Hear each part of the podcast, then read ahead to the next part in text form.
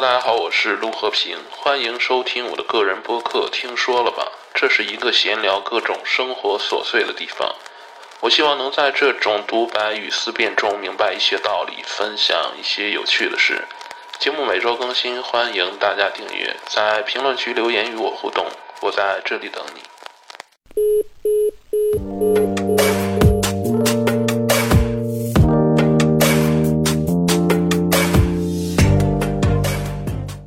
Hello，大家好，欢迎收听新一期的节目。前几期节目通过电影《甜蜜蜜》跟大家聊到了男女之间爱情的话题啊，也通过鲁迅的《伤逝》这本小说聊到了关于爱情、友情、平等之类的话题。那如果大家感兴趣的话，可以再往前翻。那前几期节目还分享了《漫长的季节》这部电视剧，它里面也涉及到了一部分男女之间的感情。包括上一期节目一开始的时候，我提到最近在厦门发生的那件特别沮丧的强奸案，女生或者说女性在当今社会的生存现状是任何国家、任何社会都不容忽视的问题啊。这个问题也是我特别感兴趣的内容，因为直言不讳的说，我目前活到这个岁数啊，虽然说我年纪也不大，但是我所有的价值观、世界观、所有的思考，大部分来自于女性对我的影响。那首先第一个肯定是我妈啊，这肯定是毋庸置疑的。那上学以后啊，我大部分的老师都是女性，男性的老师在我印象中真的屈指可数啊。更多男性老师都是体育老师、数学老师，可能上了高中之后啊，偶尔有几个物理老师也是男性的。但其他的大部分老师都是女性的。那到了青春期以后，或者说更早，呃，接触到了同龄的女性，这种接触不是普通的同学关系啊，当然可能也到不了那种性接触的层面。我是说，更多的是那种心理和精神的接触啊，会有些小小的暧昧的那种情愫在里面，也就是我们常说的那种友情以上、恋人未满的那种情愫啊。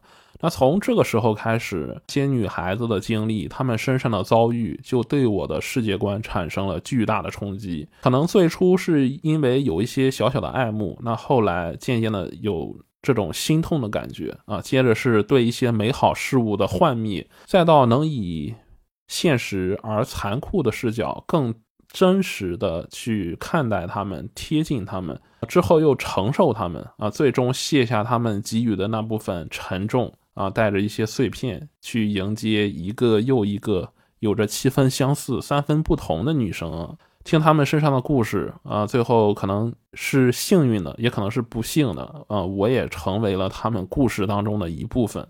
总之就是。各种各样的他们的集合，促成了我现在脑子里这种混乱的思想啊！正好我最近刚刚看完上野千鹤子和铃木良美合作的《始于极限女性主义往复书简》这本书。内心当中有非常多的感慨，想在这里分享给大家。在聊这本书之前呢，我想先跟大家分享一下我发现这本书的过程啊。我觉得这种发现的过程本身就是一个很有意思的现象。那在生活中啊，网络上常常能听到所谓的女性主义或者说女权主义者，呃，再要么就是一个普通的女性跟你抱怨。说现在的社会对女性的关注简直是太少了啊！女性这么辛苦，又要带娃，又要面对各种社会的不平等，还要工作，还要在各种男人的包夹当中生存，把女性的生存环境说的是格外的残酷啊！而且表示这个世界上没有人关心女性啊！接触到类似的声音，难免会有些怀疑啊：中国的女性生存的状况真的这么严峻吗？在我看来，社会当中的确是存在一些重男轻女的现象，但是好像随着这些年的教育普及、立法的完善，这类现象应该是比几十年前，甚至是比我小时候要好很多吧。但是每当我说出这些想法的时候，有些女生就会朝我冷笑一声，然后反问我：“你这种男人怎么会关心女性？” 在现在的社会当中。歧视女性的事儿多了去了，根本没有人去关心女性。上周我原本是想打算找一些书看，就看了一下豆瓣的二零二二年的排行榜，因为二零二三年的排行榜还没有出嘛。结果就发现了一个很有意思的现象，排在二零二二年榜单前十名的书当中啊，有七本是关于女性议题的，这其中就有今天要跟大家聊的这本《始于极限》。它排在榜单的第一名的位置啊，是最受欢迎的一本书。而关于男性议题的书，在前十里面几乎没有啊。如果北岛的诗集《必有人重写爱情》勉强算是男人内心的某种呼唤的话，那这本可能是榜单当中唯一的一本关于男性议题的书籍啊。而即便是这样，女性们也是觉得自己是被社会忽视的那部分群体啊，的确有这个可能啊，很可能是这些女性视角的书籍，呃，之所以上榜，是因为大部分都是女性读者在关注。但是如果按照这个逻辑去想的话，那男性也太不关注自身所在的男性这个群体了吧？女性主义者面对这种情况，肯定又要说了：当然了，你们男人都在琢磨着怎么睡女人，怎么搞钱，哪有空关心自己所在的男性这个群体？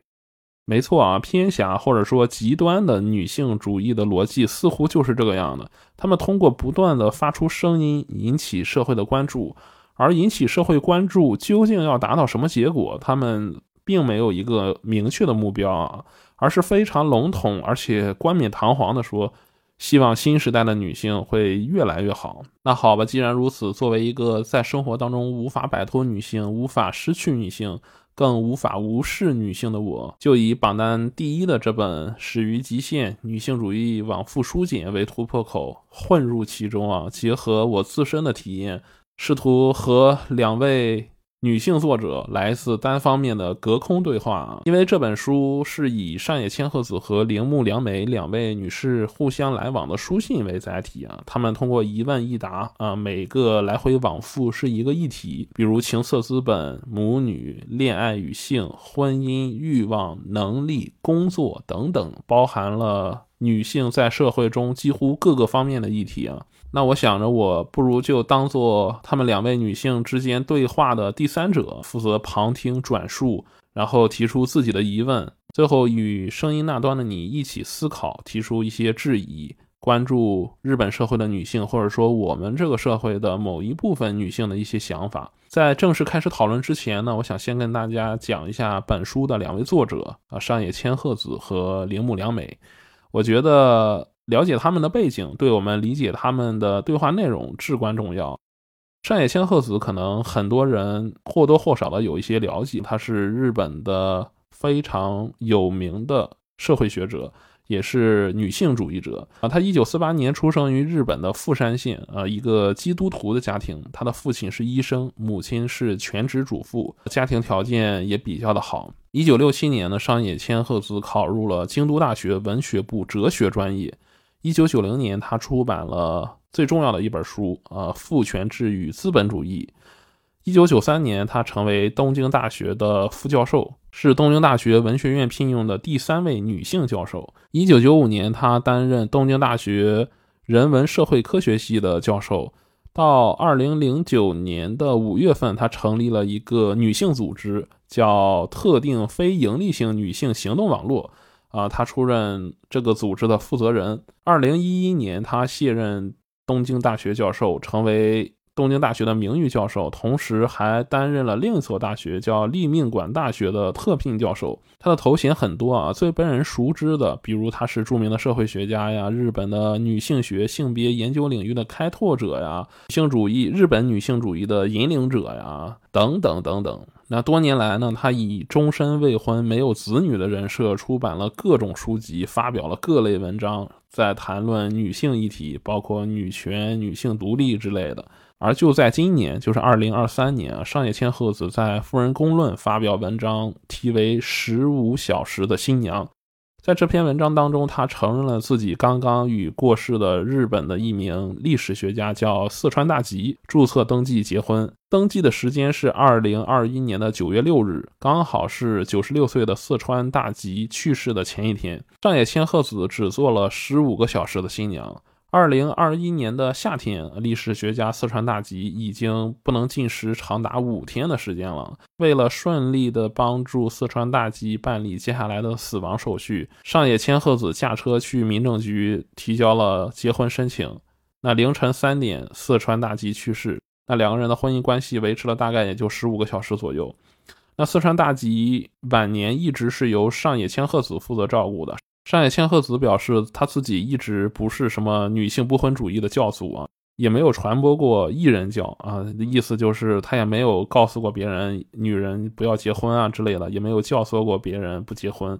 另据消息称，上野千鹤子表示自己与四川大吉登记结婚，就是为了方便帮他办理后事啊。他在这篇文章的最后写道：“我没有隐瞒的意思，但也没有公开的理由。”认识的人早就知道了，真正的朋友不会出卖朋友的隐私。那与其让第三方传播不准确的信息，不如当事人自己发言。所以我就写了这篇文章。今天要讨论的这本《始于极限》最后一封信，写自于二零二一年的五月底，距离上野千鹤子结婚只有不到四个月的时间。这本书的另一位作者铃木良美。呃，可能大家都不太熟悉。他一九八三年七月十三日出生于东京都，父母的话分别是日本法政大学名誉教授铃木京和翻译家辉岛佳里。他的家境非常的好啊，从小就就读私立学校。他的最高学历的话是东京大学的硕士。他从高中开始接触日本的色情行业，从那时候他就把自己的原味内裤、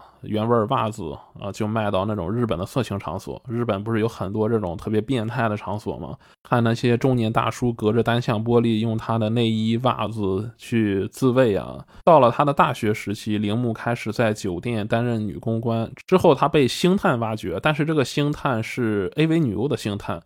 所以他在二零零四年以佐藤琉璃的这个艺名，呃，作为 AV 女优出道，陆续拍摄了大概有七十多部的作品啊。在二零零八年隐退。那同年，他以 AV 女优为题完成了硕士论文的研究啊。二零一四年，因为八卦杂志周刊将他曾经担任过 AV 女优的过往给公开了。那原本硕士毕业之后，他进入了日本经济新闻社担任经济线的记者啊。因为这个风波，他就。自愿提出离职，从此就开始专职写作。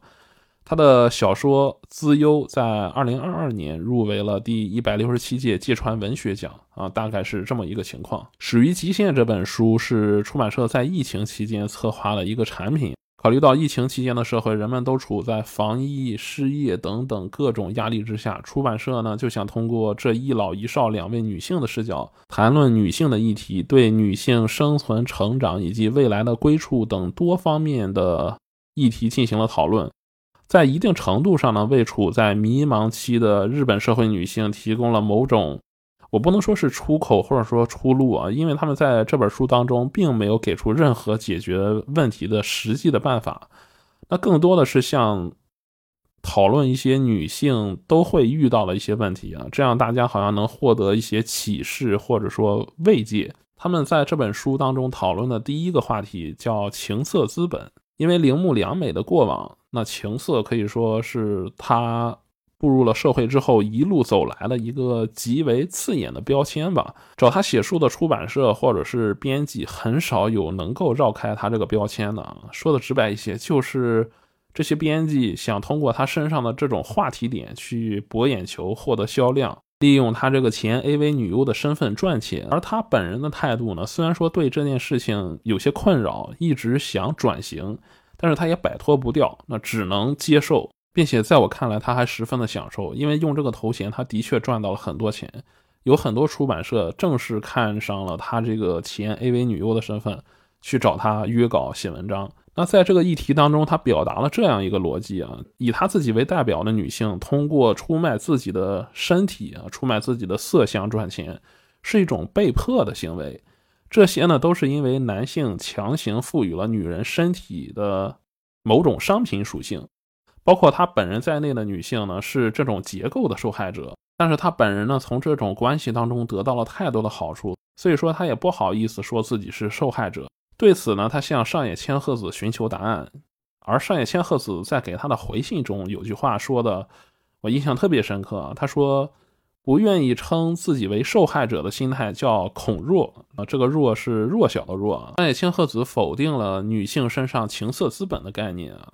他说：“对女性来说，这并不能算是资产，因为有些人天生丽质、年轻貌美，他就会有市场嘛。但是随着这些人的人老珠黄，就慢慢的变得无人问津了。而且这些价值的评估标准呢，也并不是女性来定义的，而是别人赋予的，别人就是大部分就是男性了。后来他又补充说到，这种东西没有增值，而是一直在贬值啊。女性也并不能实际控制它，所以不算作资本。而之所以用资本的概念，实际上是男人为了逃避责任，将女性的身体和性行为转化为资产的概念。这样的话，每次都支付报酬，那表示女人就是自愿的啊，这样他们就没有强迫或者说暴力的责任。所以在他们的逻辑当中，女性出卖身体的根本原因或者说根本责任都是在男人。如果没有男性的需求，就没有女性出卖身体。而女性群体呢，要勇敢地承认自己是这场交易的受害者。看到这里的时候，我真的是大吃一惊啊，就好像被偷换了概念一样。一个女人选择卖身，是因为男性建立了这种市场。啊，即便你给了钱，让女人得到了种种好处，但是男人也是暴力的，也是罪魁祸首。没有买卖就没有伤害。乍看之下，好像的确很有道理。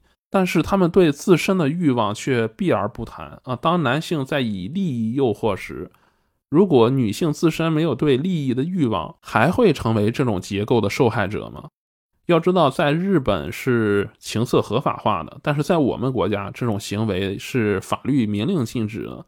不论你是卖淫还是嫖娼，都是违法。如果是像这本书当中这两位女性讨论的逻辑，好像只有嫖是违法的，但是卖是受害者。这显然不符合我们国内的法理逻辑啊！但是这种逻辑却让国内的女人如获至宝啊，因为她们好像成功的摆脱了因为自身欲望出卖身体的责任。即便这个身体是她自己的，但是自己的身体就可以随意支配吗？这就是女性的自由吗？这让我想起了另一个问题，就是自杀违法吗？大家觉得自杀违法吗？一个人随意将自己的身体从三十三楼扔下去。违不违法？如果是杀死自己都不违法，那么卖掉自己却违法，这是不是又有点矛盾了？所以，这是我对他们第一次讨论的这个议题提出的一些疑问、一些困惑、一些质疑啊。那总体感觉铃木良美并不是一个很坦诚的人啊，在我看来，他不过是想从山野千鹤子这个女性主义的权威人士口中得到。你不必为自己曾经出卖自己的身体感到自责，错的不是你，而是那些男人啊！他想得到这样的答案，好像这种答案从别人口中说出来啊，他就能将自己的身份合理的洗白了，或者说将自己的责任完全转嫁出去了。而这一直是他想做并且在做的事情，就像是一个人每天对着一尊佛像默念自己没有责任，没有责任。但是这尊佛像它不灵啊，它需要有一个像上野千鹤子这样的人给他一直参拜的这尊佛像开个光。而上野千鹤子似乎也很清楚他的目的，就顺杆爬答应了。那第二章呢，讲述了母女的关系。在这部分的内容当中呢，我更加的感受到了铃木良美的不真诚啊。她出生在非常优渥的家庭环境。他的父母都是知识分子，而且不是一般的知识分子啊，是那种出身于名门望族的知识分子。原本看来他根本没有出卖自己身体的必要，但是他却从中学开始出卖自己的内衣内裤，进而出卖自己的身体。他将这一切的原因归结于他有一个特别精明自恋的母亲。他的母亲呢，自然而然是非常爱他的，但是呢。因为自己自命不凡啊，觉得自己好像能看懂女儿的一切。作为这种母亲的女儿，肯定是十分痛苦的，想反抗。于是铃木良美呢，就去做一些她母亲无法理解并且看不起的一些事情。说实话，这种理由我不是第一次接触到，我从好多女性身上都得到过类似的答案，就是说想反抗家里的某某某，然后做出了一些他们不认可的事情。最后往往都是他们给自己的这种行为下了一个定义，就是当年很叛逆，最后就用叛逆解释了一切。试想，一个主张自由独立的女性，在出卖自己身体的问题上，竟然将责任全部推卸到了男人和家庭，这种逻辑，你不感觉很奇怪吗？文章当中他写了一句话，他说：“当自己为了一点小钱将身体交给男人，就意味着放弃。”当因为受伤时说自己受伤了的权利，我觉得一个出卖自己身体的女性，一面想通过某种借口与自己达成和解，那另一面呢，却始终无法跨越自己心灵的拷问。这就像打开了一个潘多拉的盒子，呃，一旦轻易尝试，后果可能是伴随终身的。但是在文中呢，他虽然展现出了自己的矛盾，却没有制止后来者，没有劝诫那些正在情色边缘徘徊的女性。而是想方设法给这种结果找一个合理的台阶，以便让那些有类似经历的人找到一个更好的理由去活下去。这是我觉得很难受的一点啊！就像一个宗教，它不催人向善，只告诉作恶的人如何接受自己，就很奇怪啊。而下一个章节他们讨论的内容当中，我觉得他们的认知就。更匪夷所思了。之前呢，上野千鹤子做了一个比喻，他说自己年轻的时候经历过很多把身体和灵魂扔进阴沟的事情。这里用阴沟指代那些他们看不上的男性。铃木良美也是，因为自小在情趣店嘛，隔着单向玻璃看那些变态大叔拿着他们的原味内衣内裤自慰，让他对男性其实没有什么好感的。所以他表示，在更多的情况下，他的性和恋爱都不是发自内心的。他通过和各种各样的男人发生关系，达到各种各样的目的。他说他从未从这种过程当中取得过任何的快感。他说，相比于日本的男性，他更愿意和日本以外的男性发生关系。之后还不忘调侃一句啊，说日本男人那方面也不太行。说的这些无非就是想表达他自己对男人爱不起来啊，因为他对男人的认知永远停在了他高中时期那些情趣店里的变态大叔。但是他又需要性。所以他又以各种各样的方式同不同的人发生关系。上野千鹤子的回信中表示呢，性与爱是分开的。他举了浪漫爱的例子啊，浪漫爱就是性、爱情还有生殖，也就是生孩子、传宗接代这件事儿，在婚姻的关系下形成了三位一体。那好多八九十年代的电视剧都是这种价值观啊。后来性革命主张性是性，爱是爱，两者是不同的东西。上野千鹤子举了一个最理想化的例子，就是萨特和波伏娃的三重奏协议。那什么是三重奏协议呢？一九二九年，二十四岁的萨特与二十一岁的波伏娃确立了恋爱关系，但是他俩在交往不久后，萨特却提出了一个三重奏的协议。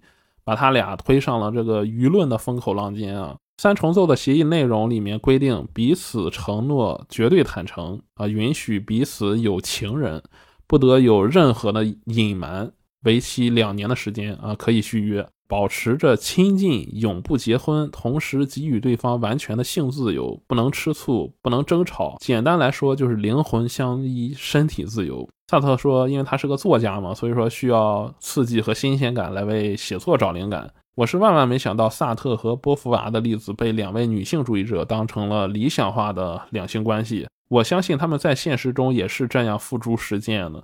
但是在萨特和波伏娃的关系中，实际上只有萨特享受这种开放的两性关系，而波伏娃呢，只不过是追随和承受罢了。他从来没有从这种关系当中得到快乐和满足。用现在的话说呢，波伏娃实际上就是被萨特给 PUA 了。波伏娃在他的书中写道：“这种三人聚首的关系，我总感受到了双重的损害。他们之间总有一种以你的气氛。”啊，我则舍己投效，欲成其好。但是，一想到这种三重奏会长年累月持续下去，我就不寒而栗。波伏娃与萨特的性关系呢？因为萨特自卑自己的肉体啊，无法满足波伏娃，仅仅维持了八年。这个，这个我真的是无语了。萨特最后说：“对不起，我满足不了你，我们分手吧。”但是他俩因为这种关系嘛，所以说这种精神拉扯就纠缠了一辈子。那在往后的几十年里，他俩就各自拥有了很多的情人。萨特一如既往的寻欢作乐，跟不同的人上床，这也很奇怪啊。萨特说他满足不了波伏娃，然后和波伏娃分手，结果他又去找别人，去和不同的人上床，能满足别人，就是满足不了波伏娃，然后还自欺欺人的说自己最爱波伏娃，就很可笑。这虽然让波伏娃十分的嫉妒啊，但是波伏娃自己也心高气傲，他一直不肯承认自己的嫉妒。所以呢，他就一辈子沦陷在这种畸形的关系当中啊。关于恋爱与性呢，上野千鹤子和铃木良美给出的这种理想，让我大跌眼镜啊！拿一个女性被 PUA 的例子来当做女性性自由的标杆，我觉得这两个女人心里有点扭曲啊。不过上野千鹤子在这个议题的最后，也尝试把她的观点往回给稍微的蹬了蹬。啊，他说他听说过啊，最完美的性体验是性与爱的高度统一之后带来的体验。呃，他在这封邮件的末尾这样写道：“能使你充盈、教你认识自己的是爱而非被爱，是预想而非被预想。没有性和爱，人也得活下去。但是有比没有确实更能丰富人生的经历。”这让我想起了去年的时候，我和一个朋友通了一封电子邮件啊。我这个朋友原先总觉得自己没有爱上别人的能力，那直到他近期遇到了他爱的人，他跟我说，爱别人感觉真的很好，很不一样。我突然想起了那个十分经典的话题啊，如果爱和被爱不能同时拥有，你希望自己是付出爱的那个人，还是被爱的那个人呢？这个问题我问过自己无数遍，至今不敢给自己一个明确的答案。我觉得能立马给出答案的人，不论你是选爱还是选被爱，应该都是不抱希望的人吧？我是说，对爱与被爱同时拥有，不抱任何希望。那下一个议题，他们谈到了婚姻。那铃木良美呢？作为有过 AV 的经历，并且早已经对男性失去信心的女性啊，她对婚姻实际上也没有太多的信心。所以他本人的态度呢是不排斥婚姻，他是这样说的啊，他说对于基于恋爱的关系没有信心的我，也许就需要一份哪怕感情干涸也可以维系的婚姻契约。看到他这个观点，我就在想，这是一个独立女性说的话吗？需要一份即便感情干涸也可以维系的婚姻契约？这句话的潜台词不就是他想找一个不爱但是能够有所利用的人结婚吗？不就是这个意思吗？是不是？而上野千鹤子这边在写信的时候，他还没有经历节目一开始我提到的那个只有十五个小时的婚姻啊，一直未婚也没有生育的他，表示他无法将性和爱置于权利和义务的关系下，与拥有和被拥有的关系挂钩。在前面的几个议题当中，说实话，我个人更多的是对铃木良美的观点有些排斥，或者说无法理解。但是在婚姻的这个议题上，我除了对铃木良美有点鄙视之外呢，也无法理解上野千鹤子的说法。那在我的认知里面呢，只有当特别爱一个人的时候，才渴望和他走入婚姻的殿堂。这种婚姻并不是被迫的，呃，并不是那种不得已而为之的，而是一种水到渠成啊，两个人感情走到那里了，自然而然，哎，就结了。我之前特别爱一个女生啊，我们最初认识的时候，每天都在一起散步，走很远的路。那有的时候经过她家，但是我们聊的正在兴头上，她不忍回去，我也不忍心和她就分别，所以我们就和大禹治水一样，三过家门而不入啊，绕了一圈又一圈，一直聊到天黑。我现在回想起这段经历的时候，我都是笑着的啊，可见我有多么喜欢这段经历。那时候呢，我就常常在想，如果这个时候。突然有一个教堂出现在我们两个人的面前，那如果我提议我们进去结婚嘛，我相信他肯定会毫不犹豫的就答应。我觉得结婚应该就是在这种情况下发生的。你或许可以说这是一种冲动的行为，但是我更愿意将它描述成情感高到一定程度之后的必然结果。两个人都这么爱了，那结婚应该是一件很好玩的事儿吧？他们总说婚姻有多可怕，是爱情的坟墓。我们肯定不会，要不要试一下？还没有人结过婚呢，啊，结一个玩玩，两个人一拍即合，就这么结了。我个人非常羡慕这样的婚姻啊。人说结婚之后就够你受的了，一般这样说的人，我觉得大多是对爱情没有信心的人。我相信我对爱情和婚姻的理解也是很片面的，所以即便上野千鹤子和铃木良美这两位女性的婚姻观我并不认同，但我也没有在这里反驳他们的欲望。就是他们爱怎么样就怎么样。我觉得看这本书或者说听这段播客的你，也不应该被任何一种婚姻观带着走。婚姻是自己的经历和感受啊，你自己做决定就好。山野千鹤子在上一封信的末尾说：“爱比被爱更重要。”那我就很好奇，是不是没有遇到过那么爱的人，爱到不畏惧走入婚姻，还是说他也没有付出过多少爱呢？直到我看到他写的《十五个小时的新娘》这篇文章。我确信他的婚姻观实际上与我的婚姻观在某一个侧面是有重叠的部分啊。婚姻就是因为爱做出的某种轻而易举的选择，不论这个爱是爱情的爱，还是仅仅是对另一个人的平凡的爱。严格意义上说，我认为爱情的爱是包含了这个世界上所有的爱的类型的一种爱。在接下来的能力这一篇章当中呢，我看到了两位女性都有一种不服输的精神。这种劲头，其实我在很多女生身上都见到过。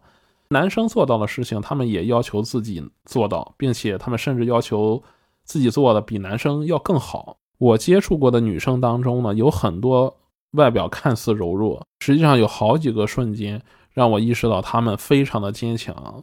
这种坚强让我觉得有点自愧不如，甚至是有点不寒而栗啊！就那种感觉就很可怕。就在他们面前，你会想和他们相比，自己就简直不像个男人。后来我有的时候也暗自庆幸啊，好在那些只是一瞬间的事情。但是我相信，在以后的社会中，女性的力量会越来越凸显，会有越来越多让男人都自愧不如的瞬间出现啊！我觉得，身为男人应该摆正心态，不要觉得这件事儿很难为情，应该去平和的接受，在某些事情上，女性就是比男性做得更好。甚至，我觉得女人越强，男人应该越高兴才对，因为你爱的人是一个很优秀的人，本身就是一件很开心的事儿，不是吗？山野千鹤子在这篇的回信当中有句话，看得让我感觉到有点心疼啊，他是这样写的。人们常说我很坚强，说我抗击打能力强，才不是呢！谁愿意主动变成一个抗击打的人啊？挨了打就会痛，就会受伤，一旦伤痛过度，就会碎裂坏掉。把易碎品当作易碎品对待，这一点对自己和他人都万分重要。而我花了那么长的时间才搞明白，真是愚蠢至极。这句话我真的十分的感同身受啊！我曾经爱过的一个女孩子，刚认识她的时候，她的微信签名是某某是易碎的，某某就是她的名字。我们身边有很多坚持摆脱男性的阴影，争做独立女性的女生啊，她们很年轻，心气儿也很高。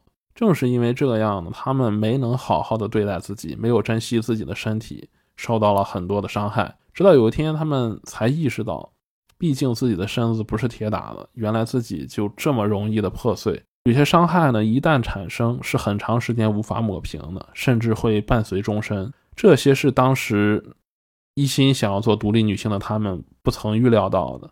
把易碎品当做易碎品对待，是上野千鹤子以自身经验给这些女孩子的一句忠告，也是作为男人的我们需要好好体会的一句话：尊重女性，爱护女性，从你我做起啊！不要去轻易打碎任何人，只有这样，我们才会被女性尊重。因为只有这样，我们才会有机会爱到一个完整的爱人；也只有这样，我们才会有机会被一个完整的爱人爱着。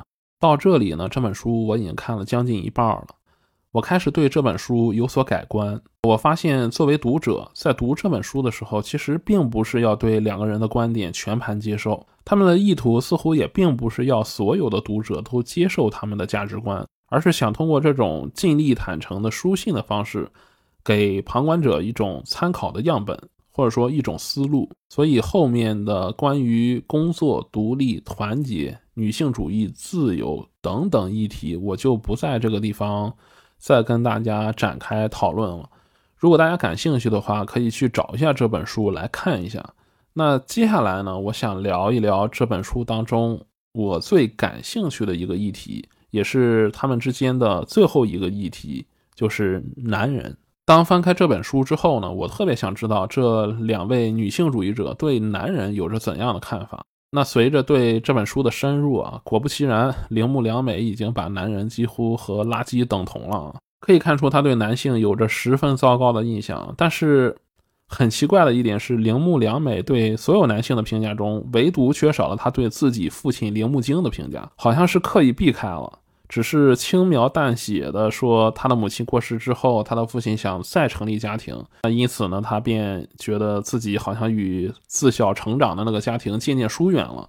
上野千鹤子肯定也觉察到了他在聊男人的时候刻意回避了自己的父亲这个问题啊，因此在回信当中，他特意的点明了这上野千鹤子是这样写的：高桥和子女士是另一位对令尊影响巨大的女性，我对她也很感兴趣。令尊至今住在位于镰仓的高桥故居，真希望有朝一日能和你一起上门拜访，期盼疫情平息的那一天。后来我专门查了一下邮件当中提到的高桥和子，发现他的故事也十分的具有代表性啊。高桥和子原本叫冈本和子，后来她嫁给了她大学时期爱慕的对象高桥和嗣，于是就跟随了夫姓。高桥和嗣这个人可能很少有人知道，他曾经是和三岛由纪夫被合称为双子星的作家。那与一般的独立女性不同啊，高桥和子简直就可以用花痴来形容。她非常爱她的丈夫高桥和嗣。那高桥和嗣是研究中国文学的，和中国颇有渊源。原本很恩爱的两个人呢，因为厌倦了京都的那种男尊女卑的生活，因为京都比较传统嘛，所以他们两个人就买下了镰仓的一栋楼，搬去了镰仓。上野千鹤子在。信中提到的铃木良子的父亲铃木京住的镰仓的房子，其实正是高桥和子在这个时期买的。后来因为做学术，那高桥和嗣不得已返回京都，高桥和子呢就和高桥和嗣发生了矛盾，一气之下他自己就去巴黎散心了。高桥和嗣这时候来中国做访问。之后回到了日本，查出了结肠癌。知道自己丈夫得了癌症的消息，高桥和子急忙从巴黎返回了东京，照顾她的丈夫，一直到她的丈夫去世。那晚年的高桥和子写过很多关于她丈夫的回忆录，在这些文章当中可以看出，她丈夫的去世对她的打击非常的大，她的生活好像一下子没有了重心，然后陷入了十分虚无的状态中。二零一三年的时候，高桥和子突发心脏病离世。那他的弟子，也就是铃木良美的父亲铃木京，给他料理了全部的后事。算下来，高桥和子比上野千鹤子也就年长了十来岁啊。我个人猜想，一直未婚的上野千鹤子肯定对高桥和子很感兴趣。毕竟，一个女人对一个男人这么的用情至深。对上野千鹤子来说是一个很好的研究对象，所以在这本书的末尾，上野千鹤子在信中表示想要拜访铃木良美的父亲铃木京。但是有意思的来了，在铃木良美的回信中，他对此事就完全略过去了，只字未提，就好像当做没看见一样。当然，这也可能是我想多了。呃，我想会不会是因为铃木良子在刻意回避关于他父亲的事情？这当中，如果深挖下去的话，可能会让我们更加了解一个真实的铃木良子啊。所以在这本书当中，我认为上野千鹤子，你不能说他非常的坦诚，但也做到了基本的坦诚。在他给出的一些观点当中是有积极意义的。而铃木良子在我看来，更像是一个利用自己身上的各种标签去谋生存的一个精致的利己主义者。他谈不上坦诚，更和独立女性沾不上边儿。因为我高度怀疑，她之所以能在沦为 AV 女优之后平稳落地，然后转型成为一名作家，和她的家庭帮助密切相关啊。所以她一直回避这些事情，总是提起自己和母亲的矛盾，但是，但是对从父母那里得到的爱、得到的恩惠，他却很少坦白。当然了，以上只是我个人的主观判断。那我作为读者，这样擅自揣度别人，实在是有点刻薄啊。很容易被怀疑是站在男权的视角打压这些为女性群体发声的人。即便如此啊，关于这本书，我还是想秉持一开始的观点，就是上野千鹤子和铃木良美在这本书中讨论的内容，并不代表着女性主义或者说女权就是他们两个人身上展露出来的这种意识形态。他们呢，只是提供了一种女性生存下去的某种思路，但是这种思路是好是坏，我们无法判断。毕竟人生很复杂，怎样才算是好的一生？每个人都有不同的答案。但是我很担心的一点就是，他们在本书当中讨论的性与爱，其实谈不上珍重，更像是一种很廉价而且很随意的东西。而他们对男人的态度也谈不上什么尊重，整体上十分的偏狭。他们只谈了变态大叔性交易这种语境下的男人。虽然说在文中上野千鹤子也表示。很多男人并非如此，可是这也难免形成误导、带偏节奏。毕竟文字被读者曲解是大概率会发生的事情。那就我本人而言呢，我仍旧希望女生或者说女性能够珍视性与爱，能够珍视自己的身体和灵魂，能够正视当下的社会环境。毕竟我们国内的社会和日本还是有差别的。说到这里呢，我想跟大家分享一个我曾经的一个经历。二零一九年疫情期间呢，我随当时所在的公司参加了一次扶贫的活动。我当时是这个扶贫活动的总策划。扶贫的地点呢，选在了山东德州某个村子啊，村子里有几户非常贫困的家庭。当这个活动结束之后呢，我随车队离开的时候，远远的看见有几位农村妇女站在街头啊，向我们挥手告别。那在他们身后的一块灰色的墙壁上啊，用白色的油漆写了几个大字。我当时看到之后，非常的感动。正好我手中有一台相机，于是我就按下快门，将那个场景拍了下来。这几个白色的大字写的是“关爱女孩，从我做起”。照片中这个画面妙就妙在几位农村妇女在前面看着标语的那种身影。我当时在想，这种场景你不用往远了说，你就说十几年前在中国的偏远的农村，几乎是不可能出现的，因为那个时候重男轻女的思想在老百姓心中真的是根深蒂固啊，尤其是农村更为严重。短短的十几年，这种景象已经发生了改变。你已经能从一个中国非常偏远的贫穷的农村里面，已经有了关于尊重女性、珍爱女性的这种标语存在。这就说明女权思想、女性权利在中国细微之处发生了作用。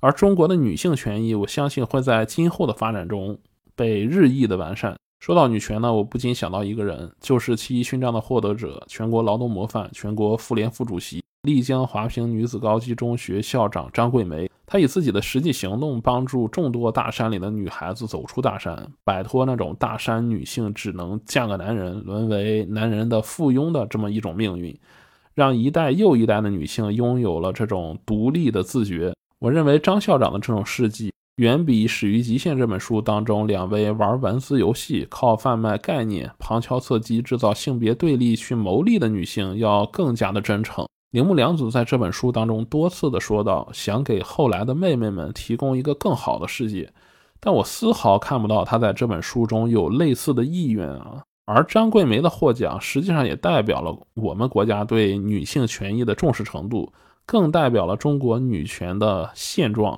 尽管中国的女权事业在很多地方都不尽如人意，但是就像那些孩子才刚刚走出大山一样，女权也开始在这种闭塞当中走向开阔。相信假以时日，必将在国内取得十分显著的变化。而今呢，我认为很多中国的女性都被类似《始于极限》这种书籍当中提及的性和爱、肉体和欲望的。观念所误导，不论是男人还是女人，我认为都应该正视自己的欲望，合理控制自己的欲望，珍视自己的身体和每一次性的发生。而《始于极限》这本书呢，说起来也不是完全没有任何的价值，我感觉它更像是一种开解。毕竟人生世事无常，没有人能平稳的度过一生。那易碎的人，即便是你很小心翼翼，但还是碎了。或许这本书可以帮碎掉的那部分女性找到某种安顿自己的方式，但是这本书我认为不应该被当做所有女性的行动指南。我以前写过这样一句话：只有当你小心翼翼过，日后才能有原谅自己并重新开始的勇气。那最后我想说的是，作践自己、糟蹋自己这件事儿从来不分性别，它也不酷，更谈不上什么先锋，就是单纯的很蠢罢了。今天的节目就跟大家分享到这里，希望我的这期节目能在普及正确的女性主义这件事情上略尽绵薄之力。关爱女孩从我做起，我们下期节目再见，拜了个拜。